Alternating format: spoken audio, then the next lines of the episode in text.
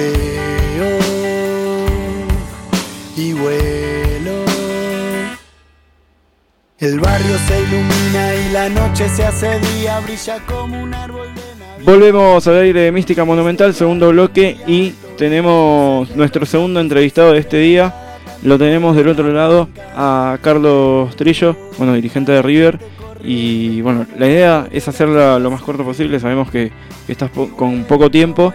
Eh, bueno, mi intención era hablar un poco del descargo que se hizo este eh, hace poco hace pocos días por el tema de la, bandera esta del 9 del 12 que se le saca al hincha.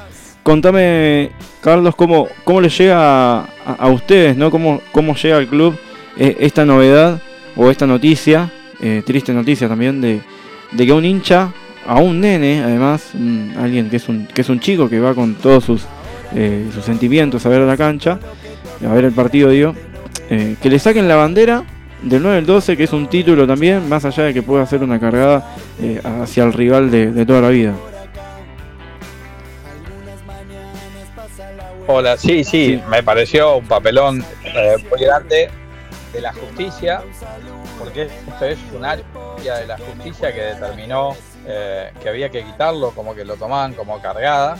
la verdad, parte después del Poder Ejecutivo, de acá de la ciudad, más, dijeron que era una boludez, porque la verdad dijeron así, devolvieron las banderas, se dieron cuenta, pero nosotros consideramos que había que interponer un recurso de amparo porque para que esto no siga pasando, porque nosotros vemos que en otras canchas, en otros lugares, allá en San Lorenzo, entran banderas gigantescas, entran con alegorías de de, cargadas a otros clubes y demás, y nadie les dice absolutamente nada. Entonces, lo que queremos es sentar un precedente para que esto no vuelva a ocurrir.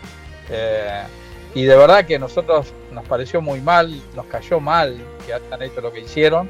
Eh, y creemos en la justicia y creemos que para ser justos entre todos, estas cosas no se deben cometer. Eh, Marito, ¿alguna pregunta que quieras hacer? Hola Carlos, ¿cómo estás? Un gusto, buenas tardes. Ante todo, agradecerte por el tiempo que te tomaste y poder salir y compartir con nosotros el Mística Monumental, acá en el Partido de la Costa, y que los hinchas tengan la posibilidad de escuchar la palabra de un dirigente tan importante de nuestro queridísimo club. Eh, se viene la despedida de otro ídolo. ¿Cómo, cómo tomás esto de, volver y tener la posibilidad de de, ver ¿no? y despedir un jugador eh, en River. Hoy Leo Poncio, jugador donde quedó como claramente ídolo de River Plate. Vos como dirigente, volver, tener la posibilidad de despedir a un, a un jugador como Leo Poncio, un tipo que va a quedar para la historia.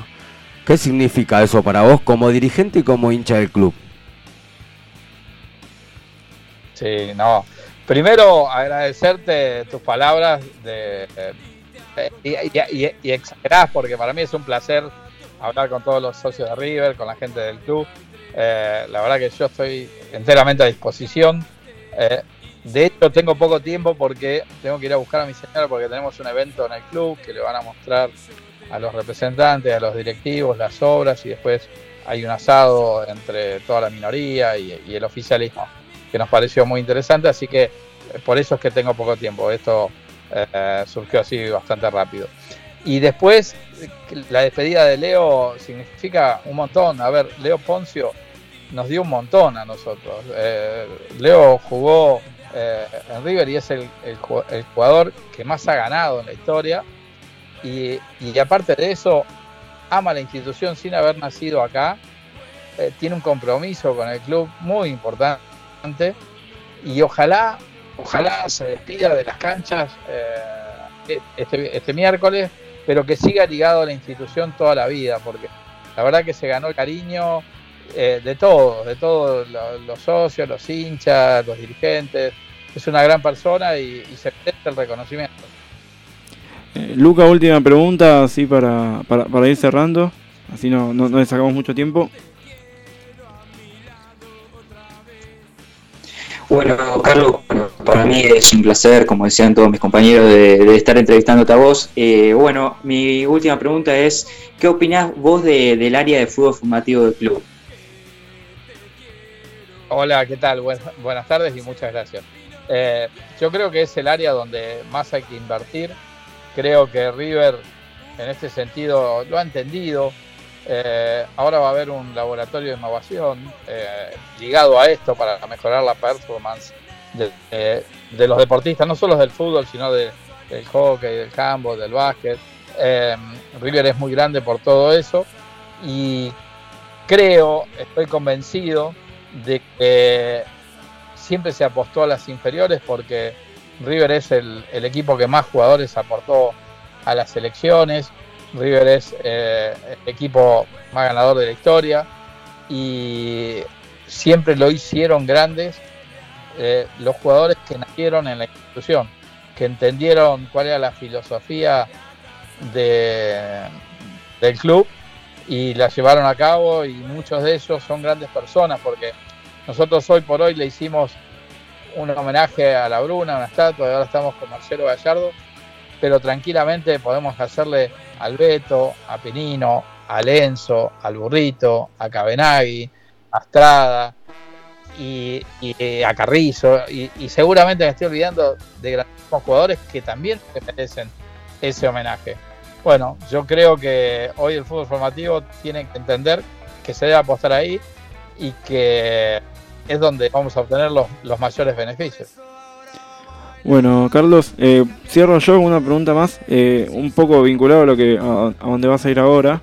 Eh, Contame un poco eh, cómo ves este avance eh, del monumental, del más monumental ahora. no te escuché la pregunta. ¿Cómo, cómo ves el, avance este que se está haciendo en el monumental, todas las, tribunas nuevas, cómo, cómo lo ves y eh, ¿qué, te, qué te produce a vos esto también?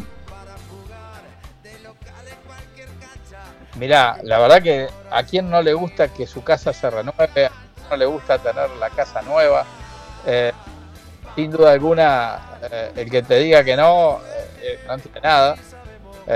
a todos nos gusta eso.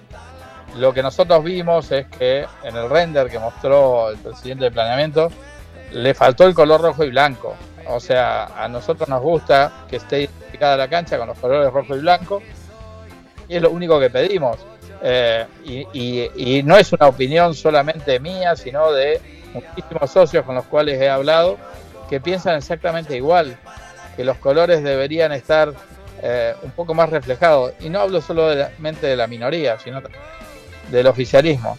Entiendo eh, los motivos por los cuales eh, puso mucho gris y negro en, la, en, las tribunas, pero deberían buscarle la forma, porque hasta el CART y el 1901 los puso negros.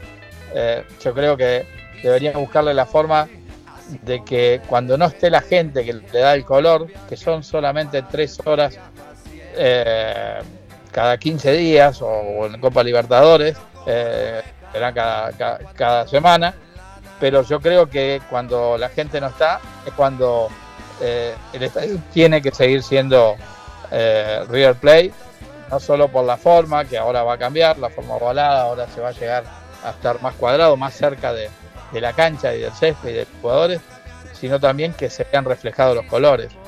Es mi opinión, a ver, eh, me decís, ¿estás de acuerdo con las obras?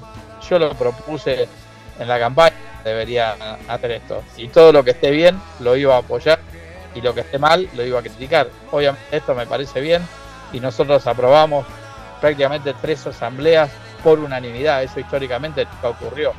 Creo que Jorge Brito hoy tiene la mejor minoría de la historia de River y te lo digo a ciencia cierta de causa porque hace muchos años que transito la institución. Después por ahí no le gusta que le critiquemos algunas cosas, pero que nosotros debemos hacerlo porque nos votaron casi 3.000 socios y tenemos la obligación de representar a esos socios. Así que, bueno, Carlos, muchísimas gracias por, por este tiempo y bueno, ya te, te dejo libre para, para, todo lo que tenés que hacer, eh, eh, bueno, ya dentro de poquitos minutos. Dale, bueno, muchas gracias y un saludo grande para todos y que Abrazo grande.